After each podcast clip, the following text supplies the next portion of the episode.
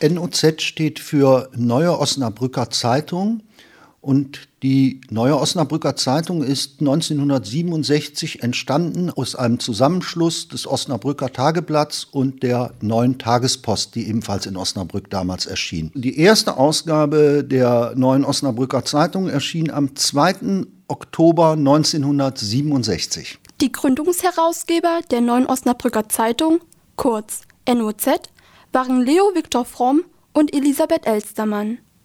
Seit 2016 leiten Axel Gleie und Joachim Liebler die Zeitung als Geschäftsführer. Unter dem Mantelteil der Neuen Osnabrücker Zeitung finden sich auch einige regionale Ausgaben. Dies sind eigenständige Lokalzeitungen wie die Grafschafter Nachrichten oder auch die Lingener Tagespost. Bei dieser arbeitet seit Februar 2008 auch der Journalist und studierte Kommunikationsmanager Wilfried Rockendorf. Ihn überzeugt das Leitbild der neuen Osnabrücker Zeitung. Die NOZ zeichnet aus ihre Weltoffenheit, ihre Toleranz, ihre Unabhängigkeit und vor allem, dass sie sehr regional verwurzelt ist. Im Gegensatz zu vielen anderen Zeitungsverlagen, die versuchen, den steigenden Kostendruck durch Abbau ihrer Lokalredaktionen zu begegnen, stärken wir in den letzten Jahren immer mehr das Lokale.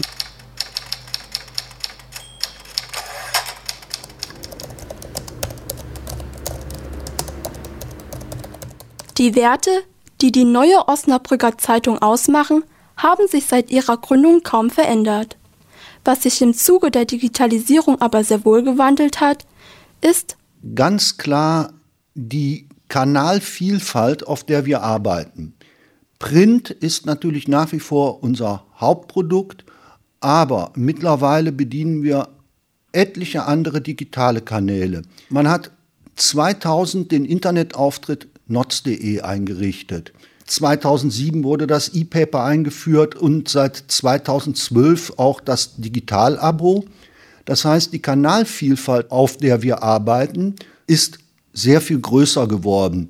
Und dazu muss man einfach wissen, jeder Kanal erfordert teilweise auch eigene Arbeitsweisen. Ich möchte als Beispiel nennen, im Print brauche ich keine Hyperlinks.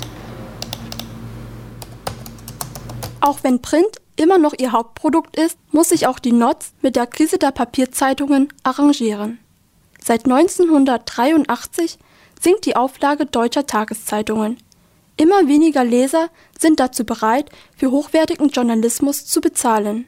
Die NOTZ begegnet diesen Entwicklungen jedoch mit ihrer Devise Local First. Diese trägt dazu bei, dass die Journalisten auch im digitalen Zeitalter qualitative Inhalte veröffentlichen als wir angefangen sind und haben Digitalabos eingeführt und damit natürlich auch eine Bezahlschranke, haben ganz viele geglaubt, das kann doch nicht sein, dass wir jetzt bezahlen müssen, wenn wir die NOZ online lesen wollen. Da bin ich vollkommen anderer Ansicht. Denn auch im digitalen liefern wir Qualitätsjournalismus. Wir bewerten, wir kommentieren, wir recherchieren die Dinge. Wir müssen aber auch als Journalisten irgendwo von leben.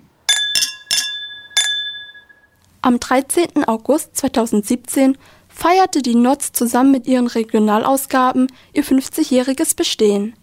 Im NOTZ Druckzentrum erlebten die Gäste zum Beispiel, wie die Zeitung entsteht, die täglich mehr als 400.000 Leser erreicht.